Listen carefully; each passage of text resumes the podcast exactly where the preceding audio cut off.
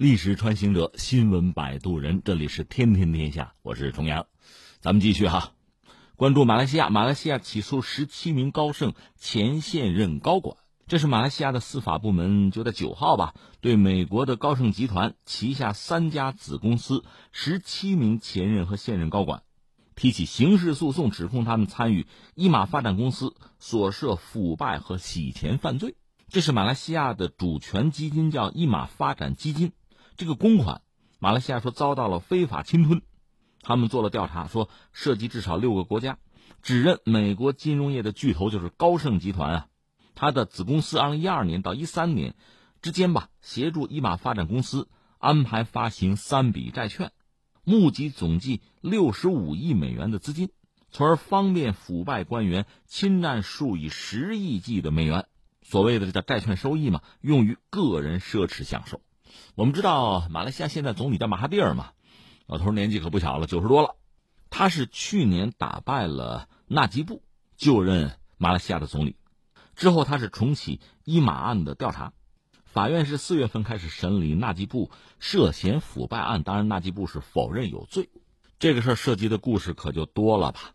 嗯，不用王远说，去年的十一月份，就马哈蒂尔刚刚就任总理之后，就有一个特别明确的判断，说毫无疑问。很明显，我们被高盛骗了。而当时呢，高盛有这个亚洲的前合伙人，就已经承认帮助马来西亚主权财富基金，就是这个伊马呗，贪污了数十亿美元，并且进行了非法洗钱。这是马来西亚方面的态度。另外，美国司法部在去年十一月也有调查，结果就说高盛是通过呃两个项目吧，为伊马筹集了六十五亿美元的资金，从中赚取了大概六亿。筹资期间呢，超过二十七亿美元被转移到了由马来西亚的金融家控制的账户，用来向政府官员行贿。当然，马来西亚的财长就说寻求高盛退还所有交易收费，这导致当时高盛的股价重挫吧。后来在今年一月份的时候，高盛正好他那个 CEO 啊换了，新任的 CEO 还正式向马来西亚人民道歉，说很明显马来西亚人民受到了很多人的欺骗。包括马来西亚政府的一些高层，但是他说我们也是受害者，他来了个这个，那这道歉显然不能让马来西亚人满意。那你看这里面涉及几个关键词，我们简单扯两句吧。一个就是所谓主权财富基金呐，这堪称是全球啊资本市场无法忽视的一股重要的力量。这个主权财富基金呢，就对应这个私人财富，对吧？它指的是一个国家政府通过特定税收和预算分配。可再生自然资源的投入和国际收支盈余等等方式吧，积累形成由政府控制和支配，通常以外币形式持有的一种公共财富。话说，在二十世纪五十年代吧，大概一九五三年，全球的第一家主权财富基金成立，是科威特投资委员会。之后，二十世纪七八十年代吧，呃，次贷危机前后吧，主权财富基金就发展吧，大约有那么三次高潮。第一次呢是就是石油出口，中东地区很多国家积累大量的财富，就是外汇储备啊。那你说这个钱怎么样保值增值？大家就设立主权财富基金，就做这个资产投资啊。还有一次高潮呢是新兴经济体，通过出口挣点钱啊，比较可观的外汇的储备怎么办？也有一个保值增值的问题，就效仿中东国家来搞主权财富基金，实现保值增值。第三次高潮呢？就是因为主权财富基金还是有用嘛，稳定自己的金融市场，维护汇率的稳定，它有自己的作用嘛。所以很多国家，越来越多的国家开始搞这个东西。所以现在你说全球主权财富基金这个市场吧，规模就非常大。有一个数据也不是很新了，二零一八年六月份吧，全球大概有八十只主权财富基金。你要知道，二零零八年是四十只啊，规模呢？到二零一八年二月份的时候，全球主权财富基金这个资产总规模七点六五万亿美元，就非常大的额度啊！这里边你要说主权财富基金全球的，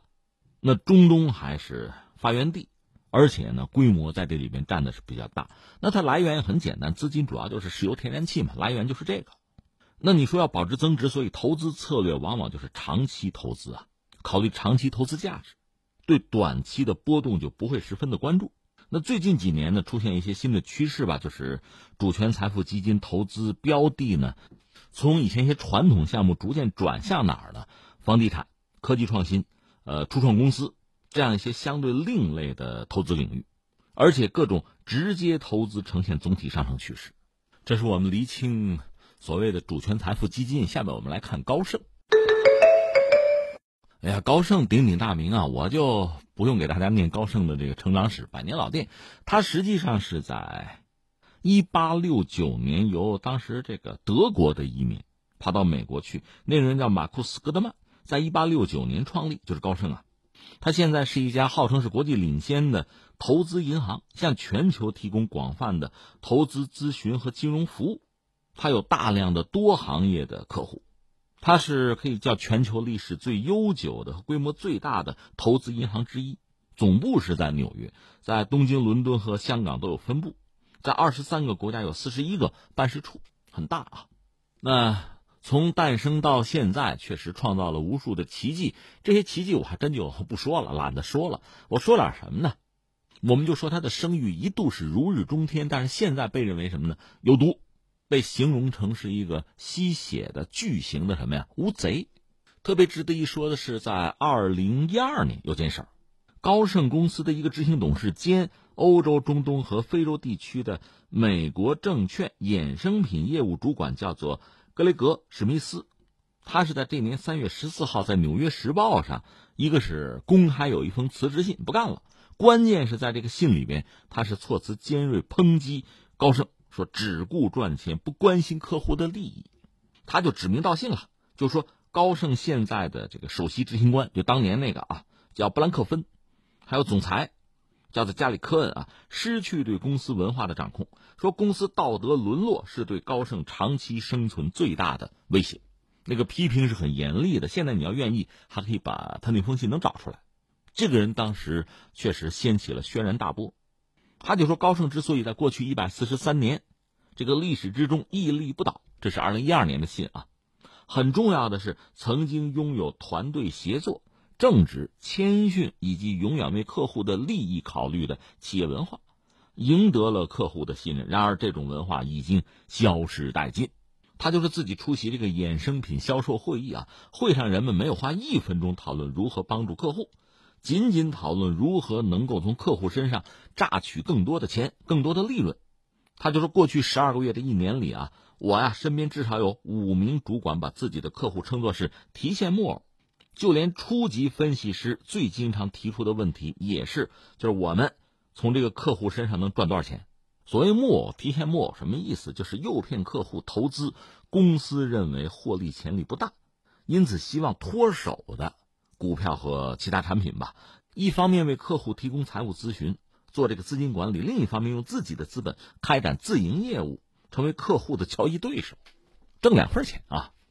呃，作为投行嘛，作为商人，资本把挣钱作为第一要务，所以一个问题就被提出来：良心这个东西还是不是需要？我们知道，你想约束人也好，约束资本也好，其实一个是法律，另外还有一个良心。良心是用来约束人的，如果你完全不考虑它。只是不违规就行的话，那实际上有很多事情，为人不耻的事情你也可以做。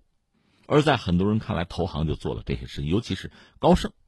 这就讲美国有一个经济学家，纽约大学的这人叫做托马斯·费利鹏，他曾经有个研究说什么呢？说两千年前后啊，金融中介成本，就是金融机构你挣的这个钱儿，这个服务费啊，从两千年开始逐渐开始往上涨。主要是美国啊，呃，到二零一零年前呢，这个成本涨到一百四十年以来最高水平。因为现在信息技术发达，它应该是降低成本的，所以你说这个成本这么高，怎么回事？另外呢，房地产市场泡沫也形成，信贷市场也超出经济需要的那个规模，这些因素合并，你会发现金融产业的规模对于经济来讲过高，金融行业对实体经济规模过大，那会加剧竞争。要维持很大的规模和高利润的状态怎么办？就得想办法来搞钱，欺诈客户就很难免。而且这个专家算说，美国金融业的规模很大。二零一零年，它的金融业就是美国金融业占 GDP 的比重是百分之八点五。实际上，这个费利鹏算，他说百分之七到七点五就合理，太高了很不合理。那么另一方面，这就要出问题。一个是我们知道，美国有一个占领华尔街运动，在之前二零零八年左右还有个金融危机。二零零八年那次金融危机呢，华尔街的公众形象是一落千丈啊，投行本身就成了贪婪的代名词。没有这个就没有占领华尔街。但是你说占领华尔街，占领半天哈，就美国人抗议折腾闹，最后有什么结果没有？没有任何结果。那么现在我们知道，像马来西亚也吃了高盛的亏，要跟高盛算账。其实又岂止是高盛，相关的这个领域本身，你要研究，你要深入一下，其实耐人寻味的东西就非常多了。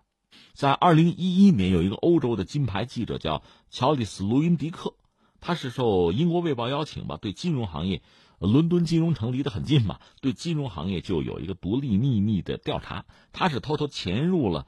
最重要的财富管理层。大概走访伦敦金融城二百多位就职在什么摩根大通啊、德意志银行啊、汇丰啊、啊巴黎银行啊等等吧，包括高盛很多大型金融机构的金融从业者，那些人呢，等于说是当然匿名了，一旦暴露，恐怕就会被赶走，就会被解职吧。冒着这个风险向他透露了一些东西，就金融世界的另一面，在外人看来，这个领域哈高高在上啊，神秘，令人向往，但是对业内的从业者来说哈。这个圈子展现的是非常冷酷无情的一面，金钱至上的行事原则，人各为己的企业文化，包括对各种规则的蔑视。所以从这个角度讲呢，你说马来西亚中招，这个并不奇怪，关键在于你有没有能力维权了。